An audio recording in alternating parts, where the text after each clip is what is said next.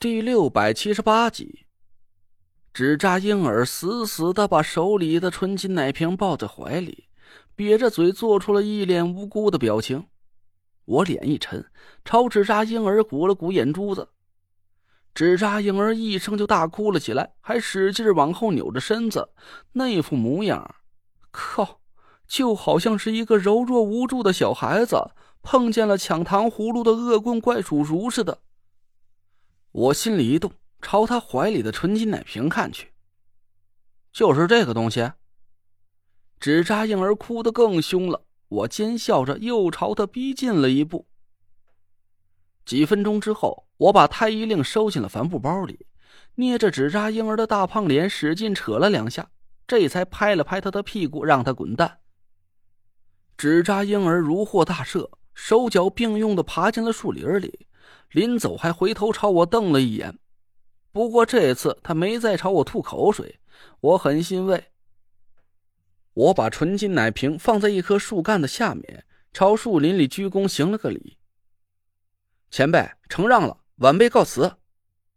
树林里静悄悄的，看来鬼婴天尊没打算给我回礼，保不齐呀，现在正在什么地方躲着画圈圈诅咒我呢。我笑了笑。朝大家挥挥手，我们五个人收拾了东西，快速离开了这片瘆人的白骨林。这一路上，那若兰还在嘟嘟囔囔的，一会儿摇头，一会儿咂嘴的，怪我怎么没把那个纯金奶瓶带走。你怎么就还给他了呢？真是的，那玩意儿别说是不是古董了，就算是那么一大块黄金，也得值个上百万，真是不当家不知柴米贵。你个小败家子儿！我回头瞪了他一眼，我是真想不通，那若兰在中州收藏界是首屈一指的大土豪，不说是富可敌国吧，但至少也是家财几百亿贯呢。可这家伙怎么就这么财迷呢？一提到钱，比我这个农村出身的穷小子还抠门几百倍。虽然这次我靠着真本事实打实的把纸扎婴儿给揍了个痛哭流涕，但我也不敢吃相太难看。纸扎婴儿里灌注了鬼婴天尊的一缕神魂，他挨揍的时候，鬼婴天尊也感同身受。被一个出道一年的毛头小子给狠狠羞辱了一顿，婴儿天尊肯定是憋了一肚子恶气。要是我再把他的宝贝奶瓶给贪污了，我只怕这个不讲理的小鬼头跑到其他天尊面前哭诉，那我们后面的几段路所要遭遇的，恐怕就不仅仅是一顿暴打这么简单了，搞不好连小命都要保不住。穿过了树林，眼前又出现了一段幽深的峡谷，眼前的景色终于恢复了正常，油绿绿的树木上，让我们的视线顿时清爽了起来。我们五个人蹦跳着冲进了峡谷，可算是把那片让人毛骨悚然的白骨林给甩得不见了踪影。我们五个人欢呼了起来，七手八脚的从身上卸下背包，远远的丢在一边。紧张的神经终于松了弦，大家谁也不想动弹了，横七竖八的躺在柔嫩的草地上，看着瓦蓝蓝的天空，是一个劲儿的傻笑个不停。我不敢想象，真的不敢想象，从我们进入九凶之地到现在，只过去不到一个半月的时间，我们竟然顺利的通过了六个关卡，打败了一个又一个连自己都认为不可能战胜的对手。难得的是，我们队伍还齐齐整整的，没有重伤员，更没有出现我最担心的损失队员的情况。而让我最激动的。还是经过了这几场恶战，我已经逐渐具备了和天尊级别的风水师正面硬刚的真实力。九天尊的道行一个比一个强悍，我要是每次都想要靠着偷奸耍滑和碰大运，是说什么也不可能走到最后的。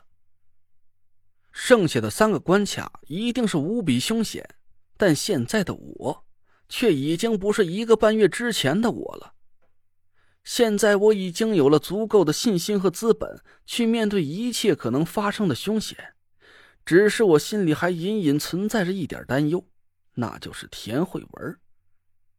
刚才的那一刻，虽然田慧文一直都站在我身边，但我却突然觉得他离我很远，远到了几乎是遥不可及。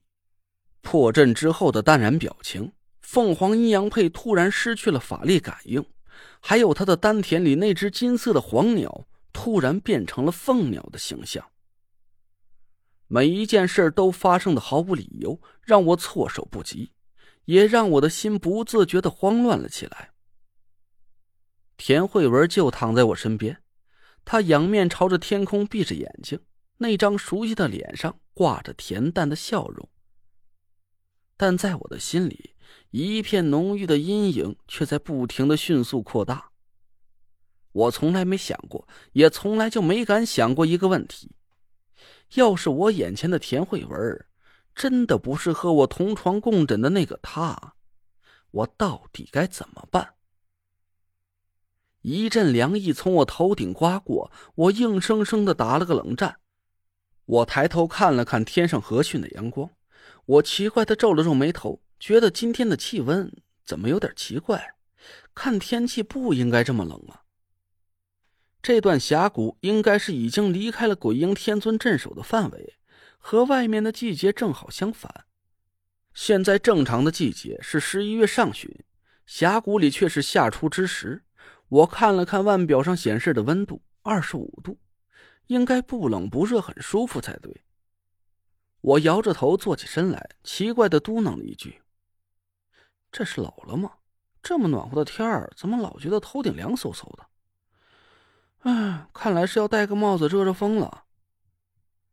几个人一听我这话，脸色顿时就变得很不对劲，他们眼光怪异的看着我，一个个的颤抖着肩膀，死忍着笑意，好像我脸上开了朵花似的。不是，你们看什么呀？怎么了？这是吃蜜蜂屎了？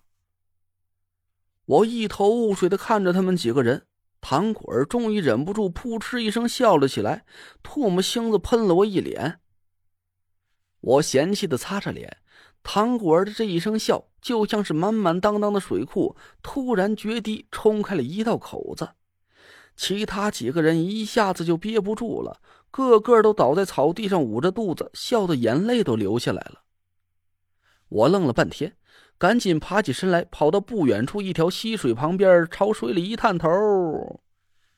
一张陌生的面孔出现在溪水的倒影里，把我给吓了一跳。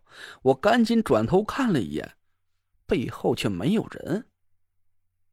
我张着嘴呆了好一会儿，使劲揉了揉眼睛，又朝溪水里看去。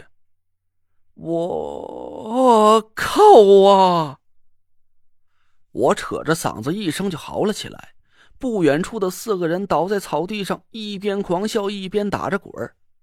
峡谷里到处的回荡着我撕心裂肺的惨叫和几道杀猪一样的狂笑声。